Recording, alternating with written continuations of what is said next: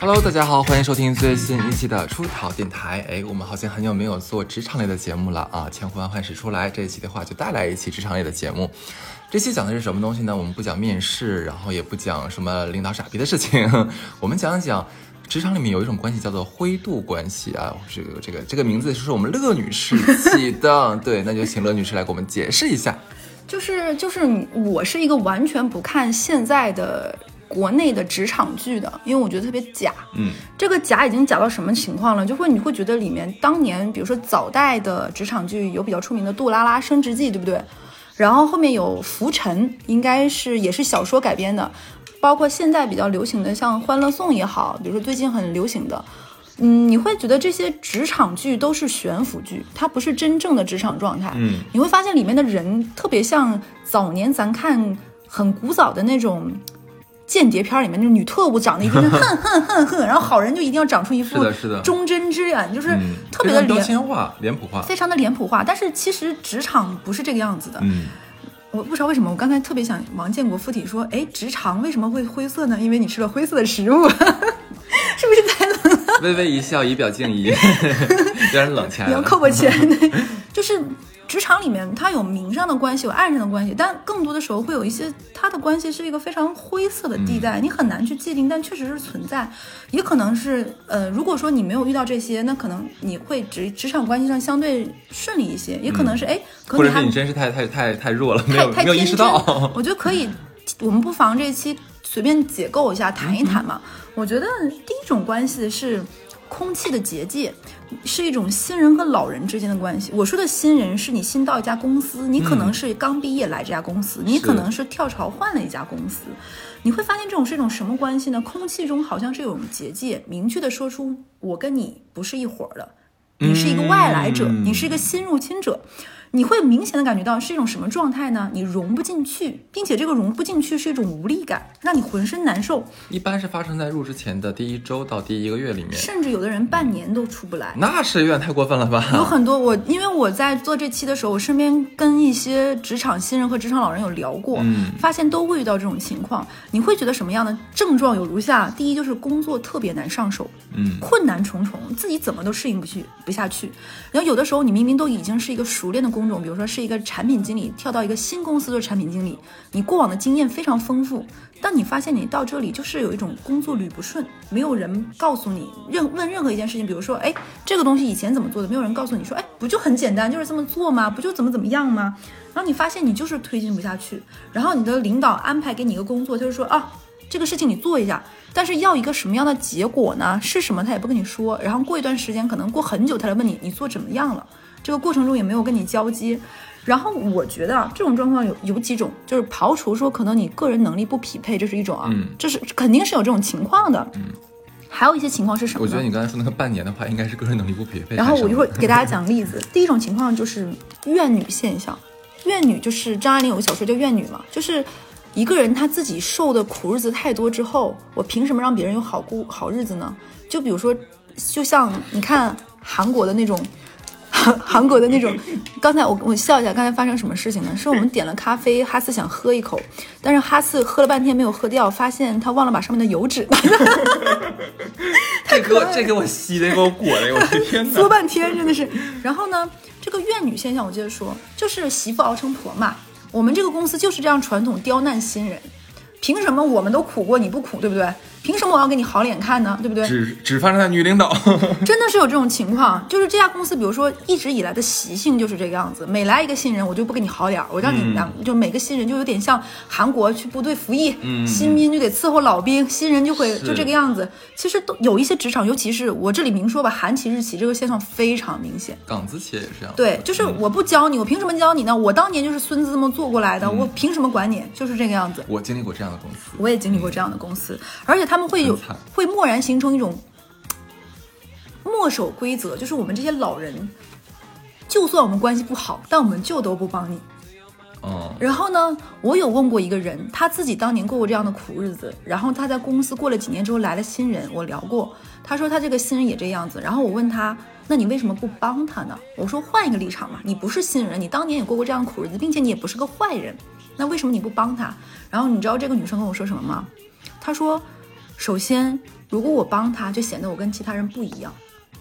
哦，他怕自己在原来的圈子里面被排斥掉。对，就你怎么做这个好人呢？啊，那你愿意做这个好人，就显着你了是不是就显着你了。对，嗯还有一点就是，一旦你做了这个好人，他就会所有事情都麻烦他，你被赖上了。哦，对，这个做进软脸进退维谷。他说没有办法，我没有办法，那可能这一刻我就只能做一个嗯从众的人，我没有办法。然后我当时想想，我也能，因为你不能站着说话不腰疼，说哎你怎么就这个样子，怎么变成了你讨厌的人？因为你不在那里面，你只能说那可能。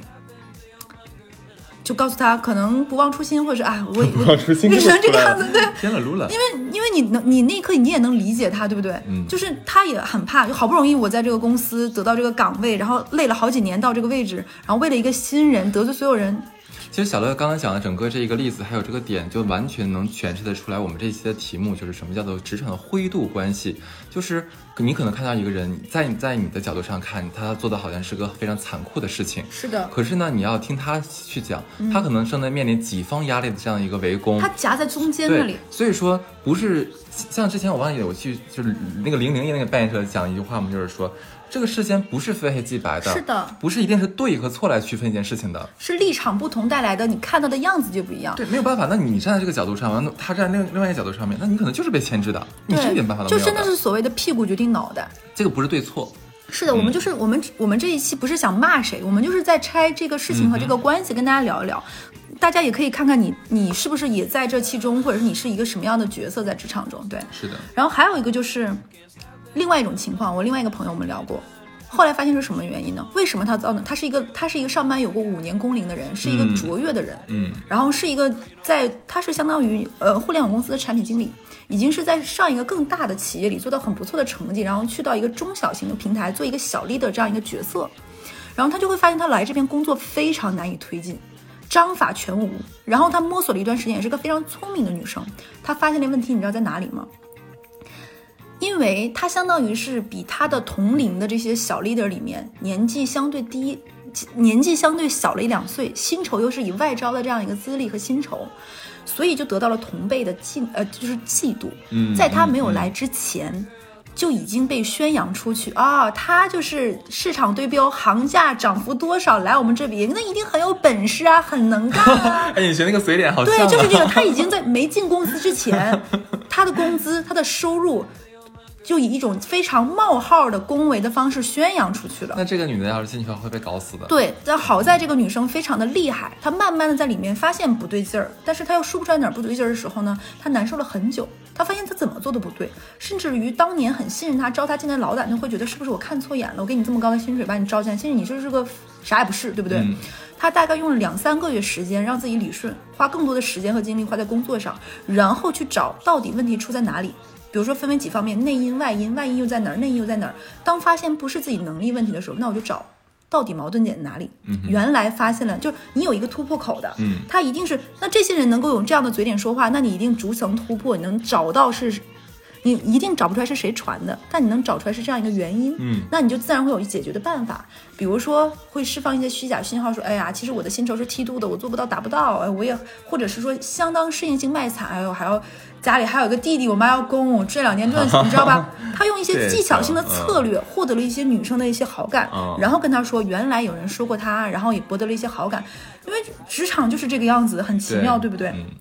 然后呢，他就夺得了一一部分的人这些信任，没有完全站在对立面上了，然后再去推展工作，也这已经好顺利了一点。然后他有一种什么方式呢？就是当他发现他同辈同级别的人，有一些人大家关系非常莫测的时候呢，他适当的站队了。嗯适当的，比如说在老板面前说啊，我这次的这个项目多亏谁谁谁给了我一些经验和那个什么什么。你知道他为什么说这样话吗？比如说有 A 和 B，A 和 B 不但有竞争关系，表面上关系还不错。那他在老板面前说 B 帮了我，很感谢他。一方面让 B 很有面子，对不对？哎，老板说，哎，B 不错，新来一个人，你不但没有竞争，还帮一下。但是呢，又拉踩了 A 和 B 之间的关系。哦，是不是？嗯这是职场上非常灰度的一些人际关系，对吗？但前提在前提一定要摸清楚 A 和 B 的的背景。所以他是用前两三个月就来嗯花很多的时间工作以外，在摸清楚这个关系之后，把他们拆开。对对对所以我觉得这个人是真的非常有职业能力，他能够比我小一岁啊，还，嗯然后现在做到年薪小百万的级别，是真的有自己职场的技术能力嗯和这种。这种斡旋能力的，嗯这是他跟我说的。我觉得这个也是一种职场灰度关系，灰度关系中的一种，嗯浮在水下面，但是又在表面上那一层的关系。这你不能说任何人有错，因为我们平心而论，每个人都是人嘛，对吧？有自己的立场当作为圣母来这样来来衡量。嗯像你刚才讲那个故事嘛，那假如说我跟小乐，我们俩已经是老员工了，对不对？嗯然后我俩可能每个月薪水是一万块钱，可这个时候呢，突然空降出来一个帕特里克，跟我们同级，年就比我们小，哎，然后薪水是两万五。那你说换做是谁的话，我们心里肯定都不爽，都不平衡的呀。大家做的是同帕特里克说一份工，：“两万五你给我，你给我。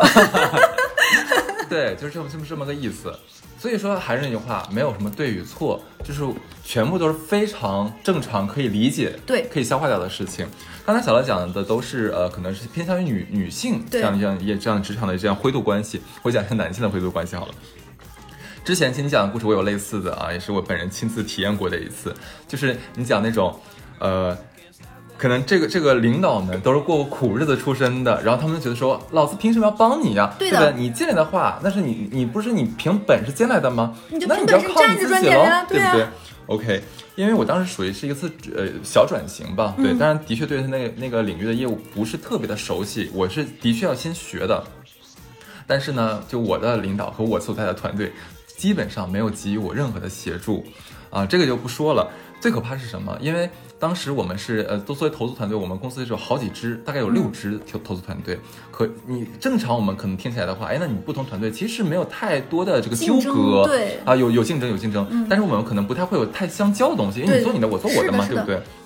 可是那个公司呢，有个很奇怪的现象，就是说，呃，每一个 team 它可能站了一个队，就站了一个领导，哦这样子。不仅是这个样子啊，呃，还有是什么呢？可能每个团队有一个灵魂一样的人物，这个人物呢，可能跟某几另外几个团队的某些人关系比较好。所以说你在想，假如说你我想去找财务的时候，可能财务呢是跟 C 团队的这个大玉儿好，那可能我呢想要跟大玉儿关系好一点你知。道这个我给他编了一个词叫什么吗？嗯，叫麻花式关系，就是夹层式管理加那个就是就真的是这个样子。像你刚才讲，女生可能可以用卖卖惨呀，或者说一些比较软的话，可能会更容易博得呃同性的这样的一个包容度，是不是？但是这个点在男性里面是完全不好用的。我可以告诉大家，完全是不好用的。嗯，千万别用这种方法，你只能用魔法击败魔法。对于男生要用什么魔法呢？哎呀，这要露，这是这时候就要暴露一些我们行业的一些比较比较比较弊端的东西了。以后我也讲个男性的，你先说。是因为因为我们的工作特殊性的关系呢，可能有很多的客户需要打理的，需要需要陪的是 这样子。当然，我这个团队呢是比较隔路的，啊隔路怎么说？就是比较比较比较不一样的，对比较不一样的吧。我们领导呢就特别特别愤世嫉俗，也特别反感，也不允许我们去做这样的事情。他不是说你完全不能去做，你去做你的，但是但是丢人呢，不要不要把我扯出来这样子。可是其他团队呢，可能是以这个为荣的，嗯，那男生，那其他团队的男呃几个团队的男生之间呢，他会有个像小帮派一样的，你现在几没有感觉我们那个公司特别复杂，对吧？所以就是职场剧都是就是假的。那当时呢，我是为了也是为了顺就顺利推上我的工作，我也想融入那帮男生，但是发现真的好难好难啊，你知道吧？首先那个团那几个，这要再插一个知识点，我们那个公司基本招的都是那种。嗯，就是领导的孩子，哦或者说是哪个我懂了，有关系有哪背景的个大集。团的公子这样子，因为这种因为你要做投资，你你需要资源项的嘛，对不对？首先你要打入他们的话，那你要你要怎么讲？跟他们玩到一块儿去，然后一定要能符合他们的调性，嗯，这就是我非常失败的一点，就是我真的是可能达不到他们那个那个那个度啊。然后呢，同期跟我进公司是我和另外一个男孩子，但那个男孩子其实就是非常玩的溜，玩的非常非常溜，他非常擅长于像那个呃捧臭脚，不是他不能这么叫，就是非常会舔，我觉得就是非常非常会舔。特别会接话，就是说白了是，接话他能够也不叫接话，就垫垫的，嗯，不是这种，你你太 nice 了。哦，我就懂了，就是舔狗。就是舔狗，他非常会舔，然后呢，他又非常的会，呃，怎么讲？会假如说带你去夜总会啊，然后带你去什么找找公主啊对，不对？他这种他路子很溜能把这个，对他可能每周都会花很一半的时间去周旋这些关系，给这些其他的男同事们去安排这些活动，啊，而且关键是钱呢又不是他自己出，我们公司给报销的出来。哦，对，但是我的确是我那这是我的短板，这是我不是你是有底线的，不是不是，你是有底线的，确实也也不能叫有底线吧，没有办法。那但是那个男孩的工作也能力也非常的强，这我也要肯定的。能进那个公司的，我们能力都很强的。然后，对，所以呢，我我刚才所以讲这个故事呢，不是在说我的问题，而是说那个男孩子的问题，就是他就是这种这种，你像你，你可能你对于女孩子来说，哎，这下三滥，那对在我看来不是。那人就是用这种方法混进去了，用这种方法，人人家提升的比我还要快，方式。对我，所以也没有非不是非黑即白的，我讲一个。，我讲一个，你说这个，我想起一个我们共同认识的王总，也是咱们上家公司的。王总是一个什么样的人？他是我见到过在舔这件事情上突破关系，并且我觉得我非常佩服的人。就举个例子，就是每一个像我们，就是大多数人在职场上，尤其是我们金融公司都懂，基本上每一个公公司每一个派系都会有一项业余爱好。比如说，我某一家公司特别爱马拉松，嗯特别爱跑步，嗯某一家公司特别爱网球，某一家公司某一个领导层特别喜欢高尔夫，对不对？这个老板每一项都行强，就是呃，高尔夫有一杆进洞嘛，嗯他当年就是因为在某一次，比如说有大领导和小领导一起打高尔夫的时候，他打那个高尔夫好到让大领导一眼就记住了。哦，就是我觉得一技傍身不失为男性和男性之间的一种当然了，切磋的方式。当然，所以我刚才讲那个故事是什么呢？就是你发现没有，就是我说跟我同时进公司的那个男孩子，他厉害点是什么？他不仅是花了很多时间在他工作，就本职我们的本职工作上面，就在投资业务上面，而且他还拿出那么大段的时间和精力，而且他已经结婚了啊，嗯，那那么多时间和精力出来，想办法怎么去维护公司的关系，怎么去破这个破冰破壁，嗯。把自己融入进去，能获得更多的资源，这个是非常优秀的一点，我觉得职场剧是不会演这种，也可能也播不了的。播不了的事情。这是嗯刚才我们说第一种的这种灰色关系啊。第二种，我觉得基本上很多职场剧为了可能狗血，包括那个什么也狗血是大多数，都会讲一些什么男女关系是那种。老板跟下级睡觉啦，什么这种的，对吧？或者是同事之间搞破鞋这种，对不对？在看哎，怎么又来渣男渣女了？但是其实我觉得，这种在职场上，我客观来说不是大多数，也不是常见的，不是说嗯每个部门都有这种破烂脏事儿，不是这个样子的。其实我觉得职场有很多其他方向的更。讳莫如深吧，更灰的一些男女关系和男男女女关系都有的。这里我想说，第一种就可能是，可能你看起来两个人关系很好，但他们不是那种男女发生了关系的那种好，嗯，其实他们可能建立的是未来有不同走向的一种同盟军。哎，就我们是什么意思？这相当于，比如说你会发现，两个 team 里面两个人关系特别好，走得特别近，他们可能不是为了就是男女之间那点事儿，嗯可能他们是彼此在交换一些信息和资讯。嗯，比如说两个部门，一个是企划部门，一个是资金部门，对不对？嗯或者是一个是风控部门，然后一个是客诉部门。其实他们可能就是在带交流一些资讯，告诉自己领导这边，对不对？其实那个部门最近有一个什么大的方向和决策，可能会影响我们这边，对不对？比如说贷款会影响贷款放放款，保险会影响一些费率，对不对？可能是一些这种的走向。他们走得近，私底下一起吃饭，其实未必是那种你摸摸我的手，我摸摸你的腿。其实这个东西一旦发生，麻烦比好处多得多。第二种呢，其实有一些关系，我后来发现，其实男女之间，尤其是进入到职场的中年中坚力量的时候，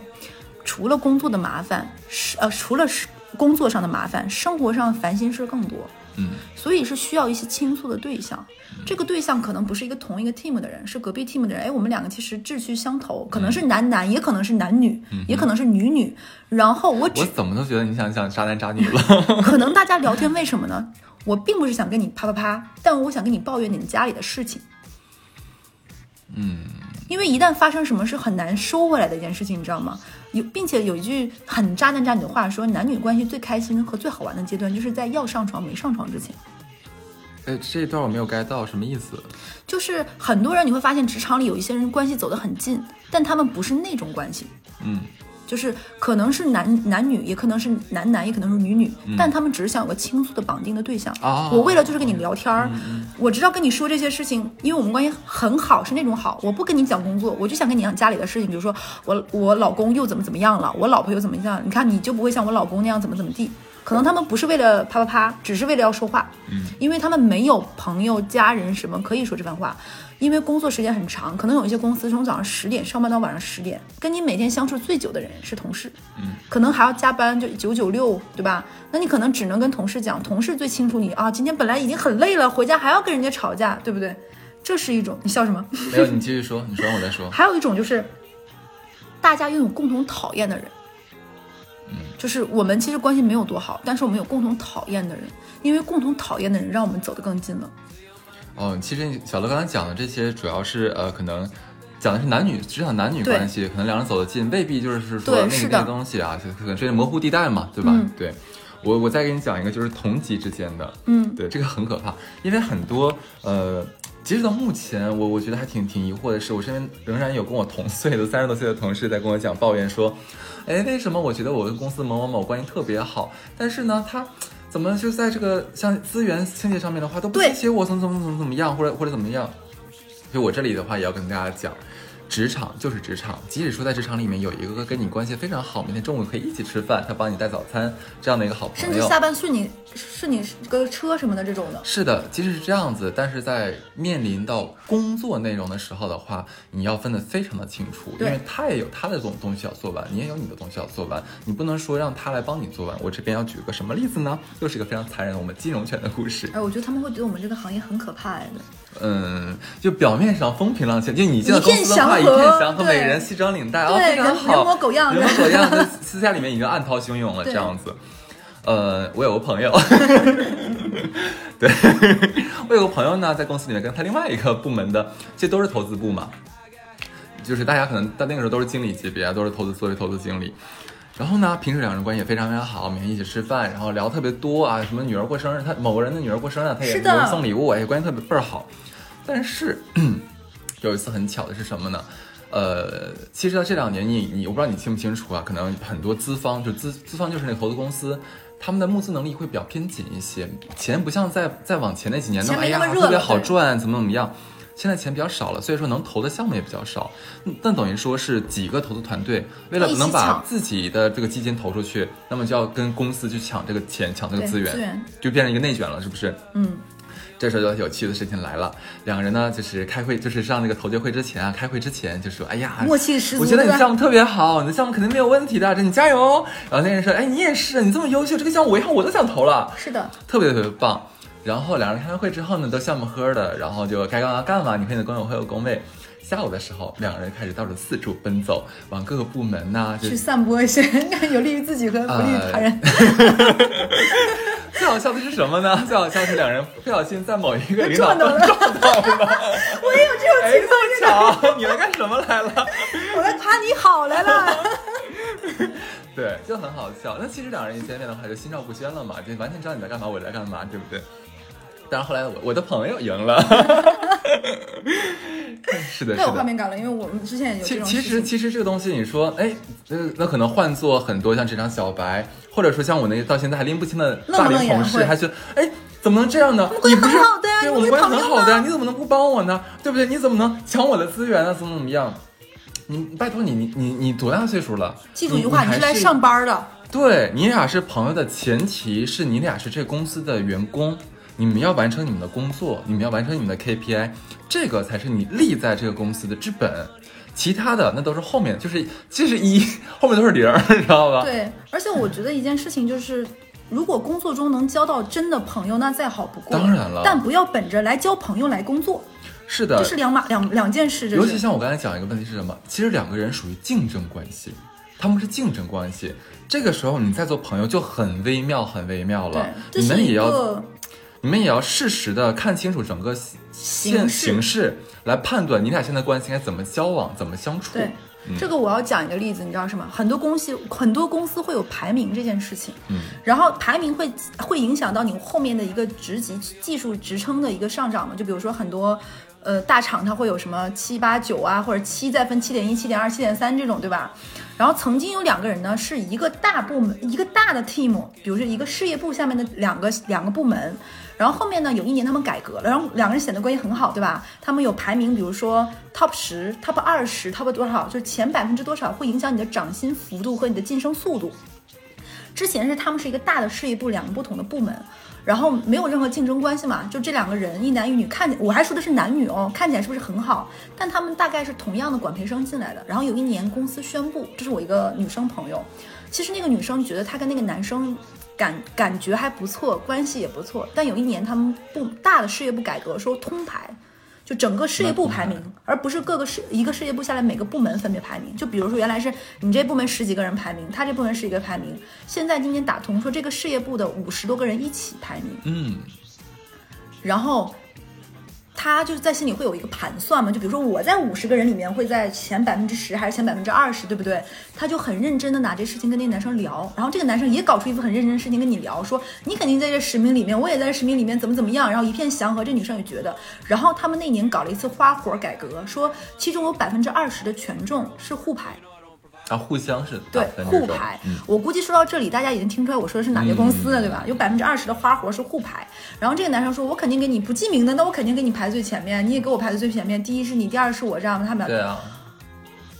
事实是不是的？因为他们俩都在十前百分之，就是其就五五十个人里面前十是最优秀嘛，嗯对吧？他们俩都在那个边缘地带，哦有一些人是明显，比如说是老板带来的人，有一些是集团重用的人，然后有一些人是要要差一点点就资历很深，马上要再往上一步，所以前面的排名要给他的人，就所以定接着固定的人数对，就比如说这嗯十个人里面有七个人已经固定了，剩三四个是竞争的，对不对？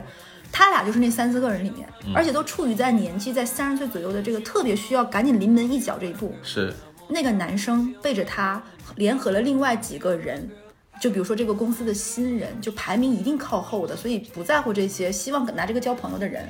然后都把这个女生打在倒数第一了，而且是哦全部倒数第一。就直接给拉下来了。拉下来了，所以这个女生最后的排名非常的中位，嗯就是在整个这个排名非常中位，所以她一定就进不了前百分之十了。嗯，然后这件事情是怎么知道呢？就会有一些职场小白，嗯，非常较真说，啊姐姐你这么棒，你怎么没有呢？然后可能他会有一些他的新人朋友一交流这个事情发现了。嗯，然后这个女生在当年还觉得她跟这个男生关系很好，可能有一天两个人有一个人先不在这家公司，可能捅破这种窗户纸窗户纸，他们就在一起了。但其实不是这样的，就像我刚才讲的一样，职场，职场，首先它是职场，好吗？先了解这个东西，职场跟战场，对就像我们在这种公司，它跟战场没有太大的区别了。所以说，就千万也不要那么非黑即白，成王败寇。那你是的你没对不对？你你在公司里面，你目前为止你是交朋友是第一位的呀，还是你拿到像你刚才讲那个名次是第一位的呀对，呀？是的，你要明白你上班是来上什么的，对不对？你要分清楚这个优先级，然后再当然，每个人的人生选择不同，可能有的人就是那种非常 peace 的人，对不对？我就希望这个不在好我们讨论之内对，我我们就是在们讨论之内讲一些可能职场中就很现实的状况。是的，那其实有一些你看起来很多关系好的人，他们可能是有共同抵御的老板，对不对？有可能他们是希望有一方可能眼看着要高升了，他马上有更好的机会，他这个坑能让给我，或者是他能带我一起过去，对不对？他们是要这样的原因。还有一些人其实很简单，就是他想离职了，嗯他希望自己离职之前不被刁难，他能快速的离职，因为离职要办很多手续嘛，嗯甚至于他希望他跟大家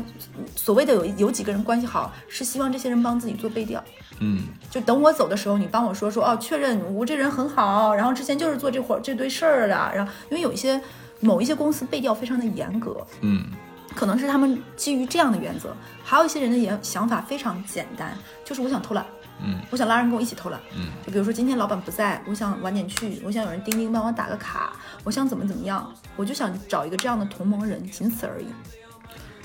就我是真心觉得这种状况呢，你想做得好，要先看自己是不是这种人，嗯，你说哪种状况？就是各种上面的这种状况，比如说哦你想偷懒也好，你要先看看自己能不能驾轻就熟、游刃有余这种关系，是的，不然我觉得很容易会被你得到的一些便宜和红利反噬掉。对，然后呢，还有一些就是我讲的第三种关系，就是它是这种关系和这种人，虽然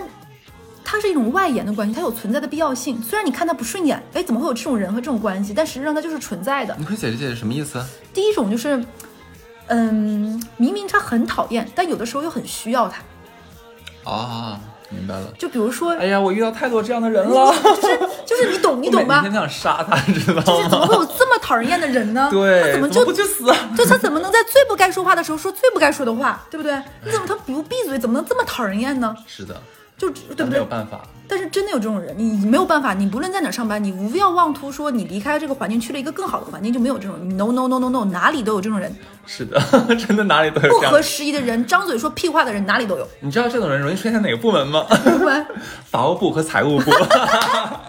这他妈招人膈应。也不一定，还有可能有人事部，还有可能都有可能。人事部吗？哎，人事部还对我，蛮好的都。因为有一些可能他他有一些公司喜欢压力面试，他喜欢招一些人说话就是为了刺你，看你在这种反应下能做出什么反应。哦，对，然后然后你接来来你说你举个例子，这种人我举例子是，哎，那太他妈多了，我的天呐，都不知道从哪开始说起。我跟你说一个，我跟你讲，我曾经待过一家公司呢，因为你我也之前跟你讲过，我是做投资工作的，嗯，投资经理是要跟法务配合工作的。经常你们要很密高密的互动，有的时候就感觉我他就是我们部门的一员，就这个感觉就像个 team 一样。然后呢，可是我们那个公司呢，就是我不知道为什么，就走了一堆法务，嗯，然后只剩这么一个了，就我没得选，就我被迫只能跟他一起就和协同作业，啊，然后最可怕的是啥？最可怕的是什么？就是这个姐们儿呢，我们不知道她为什么，她的性格是怎么养成的，就是她先天的就喜欢说难听的话，不仅难听，而且她是每一句话呢都是以否定开头。不论你说什么，哪怕你夸她漂亮，她也会说不对，不对，不对，不对，不是，不是，不是，不是。她一定会先否定你，然后再说她的东西，即使她说出来的东西，可能跟你想表达的东西是一样的，对。然后最可怕是什么呢？就是，呃，我们在一起工作的时候，无可避免要跟他一起工作，然后他会对这个他在工作的时候都有他自己的一套要求和体系，可是他这个要求和体系呢，跟我们整个公司的这个目标和我们要工作的这个达成的结果是不符的。他有自己的宇宙，我们没有办法，你知道吧？就例如说，我们要想，一下如要投一家公司，嗯，我们不得不承认，每一家公司都有瑕疵，你不可能找到一家完美无瑕、一点问题都没有的公司，对吧？有一次，哎，我们真的找到了一家就是很难挑出毛病的公司，这已经非常非常难得了。不行，你知道他最后看完之后，他说了一句话说，这公司都没有什么问题，他一定有问题，一定有问题，没有问题是你们找不出来。对，然后结果呢，我们就是实在没有办法了，因为这公司一定要投，而且时间时间紧，任务重，很久了，应该是。我们就把他，我说是这样吧，我说我带你去直接见他们公司老板，然后我们正好开一个会，跟刚我开一个会，我们做一次就是深度的访谈，怎么样？好，那一次简直是我职业生涯中就是呃最想忘记的，也不是最想忘记吧，反正很想忘记的一次吧。对，你可能没有想，就是我从来从来从来我在工作中就没有被人投诉过。嗯，他我是被他，因为他我被投诉了，是什么呢？就是我们当时见的是，的确很巧的是什么？那个老板的确在那两天他临时接了一个非常重要的事情要出国。就走了，然后他就不高兴了，这个法官就不高兴了。我心说你他妈，你有什么？你是什么身份？你不高兴，对不对？其他人家其他什么副总啊、总经理都在啊都在，是一样的呀。你为什么一定要见实控人呢？这个没有差别的呀，对吧？然后进来之后呢，他上来之后就说了好多难听的话，就直接是我跟你讲，我在上面，我在旁边坐着如坐针毡，如芒刺背，你知道那感觉。然后我回来之后，我们那晚会开完之后，我当时其实已经感觉到所有的对方的领导都不高兴了。走完之后呢，我就先进去，我跟人家那个，我让你先先出来吧，我就跟我跟人家聊聊天儿，想缓和一下我尴尬缓就缓和了一下气氛，你知道吧？我本来也缓和完，当场大家都表表示，哎，没事没事，就都能理解嘛，为了工作你都能理解。这是中午发生的事情。然后呢我下午的时候就接到了，就我们中介机构，就是撮合我们这两这次业务的一个机构的人打来的电话说，就说那个，哎，那个哈哈呃哈次啊，是这样子，今天你们开会的时候是发生什么事儿了吗？我说我说没有发生什么事，是发是是是有什么事，你跟我直接说好了。就嗯，今天下午他们总经理打电话给我说，很难跟你们合作，好像是你带来的人 怎么怎么怎么怎么怎么样了。然后他们表示说从来没有见过这样的人。然后我一顿跟人家赔礼道歉，你知道，我一顿跟人家赔礼道歉。我他妈我这辈子工作过就没有说这么，我还不是为了我自己，你知道吗？关键是我为什么要那么卑微的跟人道歉？因为那个项目是我的，对我必须要做完，我是项目的负责人。所以所有事情出现事情的时候，我是要背锅的，你知道，我他妈的就是这这逼富，然后我去当天我就去找他嘛，因为我们当时在武汉出差，那你要去喝淡酒呀？气死我想盖盖在脑袋上，你知道吧？对，我就跟他们聊这个事情，我说我说今天可能咱们语气不是特别好，对下次我们其实可以用更好的方法去来。就是把你想问的问题问出来，怎么怎么样？他说不对不对不对，因为他喜欢先否定别人嘛。不对不对不对，我的问题没我我的方法没有问题，是他们是他们有问题，就是在他这种，就是这种人很讨厌，你知道吧？他可以无时无刻的就是攻击你怎么样，而且他是那种，后来后来后来后无差别来，攻击他是。我们慢慢慢慢慢慢从侧面了解到是什么回事呢？他原生家庭比较差，比较差一些，可能出身比较穷苦，然后呢，就是可能也不太，他他又不是家里的老大，他是中间那一个，就不受家里父母的待见，所以就导致他可能从小自卑，慢慢变成了由自卑养成了自抗。哦，就是他就像个刺猬一样，你你碰他一下，他立刻炸毛，然后来反弹你。他一句话就是嘴特别的刁，一句话都不不会让你的那一种，所以很讨人厌。可是就像你你刚才讲那种，他很讨厌，可是我们没有办法，公司里就他一个法务。对，就是就是我刚才跟你说的说，有很多人换工作说什么实在这里忍不了了。就如果说你是因为这种外因，那么我觉得你可以再权衡一下，因为每家公司都有这样的人，你为了这样一两个人换工作是没有必要的。是的，就怎么可能呢？就是人就是有各式各样的，就会有一些人在这样的公司里，哥，那你可能就是你人生要渡的劫吧。你看你的你你们的哈斯老哥不也在这个这个跟那个傻逼合作下坚持了将近两年吗？他们会不会听我们电台，觉得我们俩上班特别不容易？是真的其实这这种啊。状况是常态，你知道吗？嗯我们之前遇到过什么状况？就是我们想招一个专专家，你就是相当于是去招一个职级很高的人。这个人在去我们的招聘过程中，前面谈的都非常顺利，包括我们的给他一些有一些专业性质的职业规划，包括一些定位，包括我们会共同去搞一些什么什么东西、一些项目，一定要给他说。这里你在我们这里会比你在现在的地方发展的更好，有更好的前景才会愿你来。但是当时就出现一个什么状况？本来我们都聊得很好了，然后各方面都已经聊得差不多，能把这个大牛挖过来的时候，然后我们当时的一个 HR 用了三言两语两语几句话就把他刺激到了，就是说了一些诸如什么。你一定是因为他是一个律师嘛，那你一定是现在接不到活了才来我们这儿，这种诸如此类就非常让人恼羞成怒的话，然后把这个女生直接搞气掉了。在我们进入到了核人核心都接到了最后的，有点类似于三方调查的这样的一个环节，因为当时那家公司是一个进人周期比较长，大概要四到五轮面试，还有两到三人核轮这样个核人的这样的一个公司。然后这个 HR 说了一些，呃，也是因为他是个 HR 新人嘛，他说了很多不该说的话，在最后临门一脚这个环节，然后最最后这个非常专业的这个女生去了一个另外一家，说是我们家对，说是我们对头倒不至于，但可能是行业非常竞争关系的另外一家公司，并且据我后面侧面了解，就是对方给的职级各方面可能都在没有我们这边高，他就真的是到最后，我我有跟那个专家来聊，我说那为什么？明明那个那边可能各方面条件都没有我我们这边好，你还愿意去那边？他说，他说他觉得一个公司的 HR 是能反映出这个这个公司对待人的尊重和态度的。他觉得你们这家公司能够最后的环节派这样一个人跟我接触，那你们大多数你们公司的人都是是这样的样子。嗯他说像我这样的一个薪酬和级别，你可以理解对对标文他是 P 八往上的。就这样的一个人，我其实会选择在这个时候这样的一个转变，职场上的转变和身份，那其实就是想要一个舒适度和我一个游刃有余，包括我能做更好的事情，跟更棒的人合作。那我看到你们最后找一个这样的人，要么是你们不足够尊重我，要么就是你们这家公司的氛围就是那么不尊重人，所以他最后没有选择我们这里。嗯，然后这个很棒的人，他后面出了很多很多的项目和一些产出物，都是在我们的对家。这是很遗憾的事情。对啊，对，你就很生气，但是就就像我说的，就有的时候你在一些奇妙的岗位，你就会遇到一些奇妙的人，然后你躲不掉、逃不掉，就跟你的命一样。然后另外一种呢，就是经常有一类人哦，他们经常抬杠，嗯，然后导致你的汇报进度特别慢。总是我有一个想法，怎么怎么样，比如说，然后尤其是有一些场景，明明已经到了一种 social 阶段，全盘通盘都差不多，老板说在座各位都发表发表意见吧，然后就会有一些人，他们就发表跟前面完全不一样推翻的意见，在前面你们私底下跟他们所有人咨询，没有任何一个人说，然后这个人这个时候跳出来说，我觉得应该怎么怎么样，搞得他特别有想觉得你妈觉得？搞得他特别有想法，你知道我知道，为什么吗我？知道，太太多了。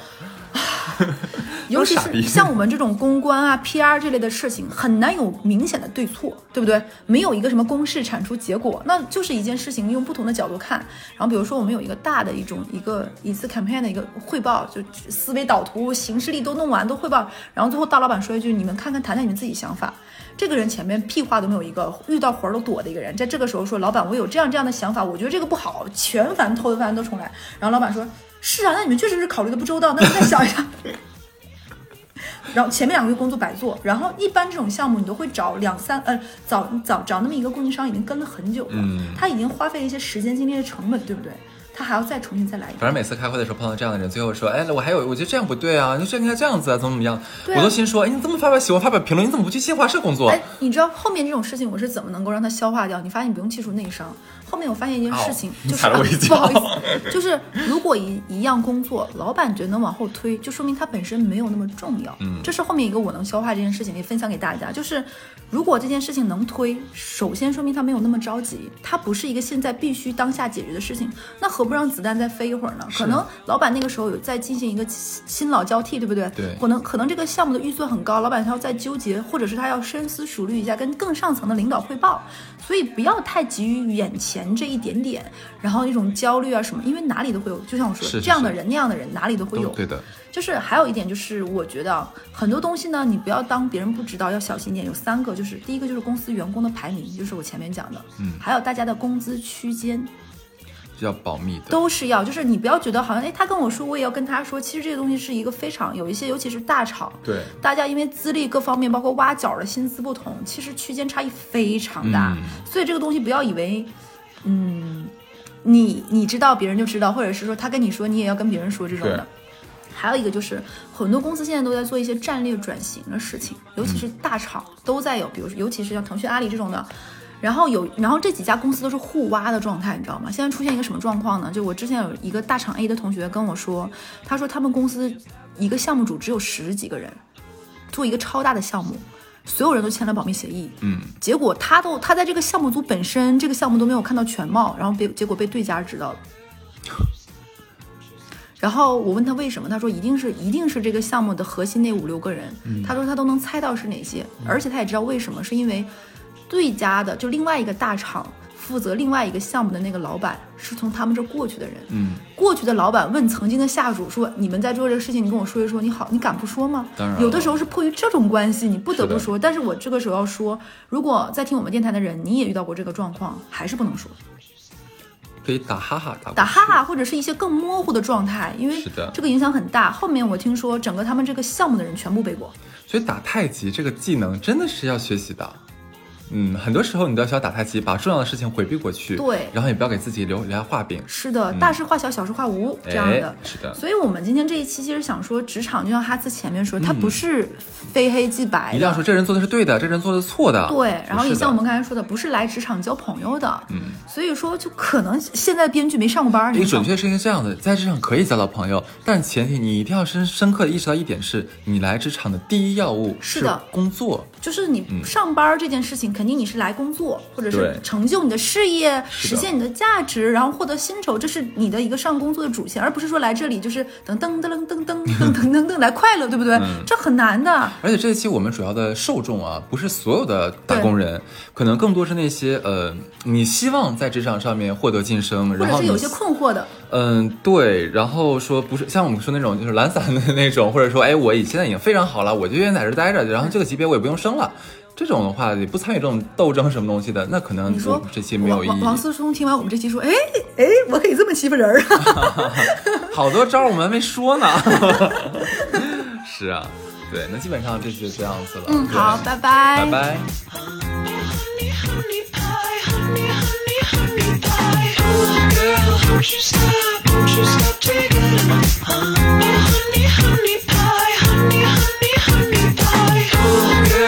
won't you stop? Won't you say oh, my girl when I won't?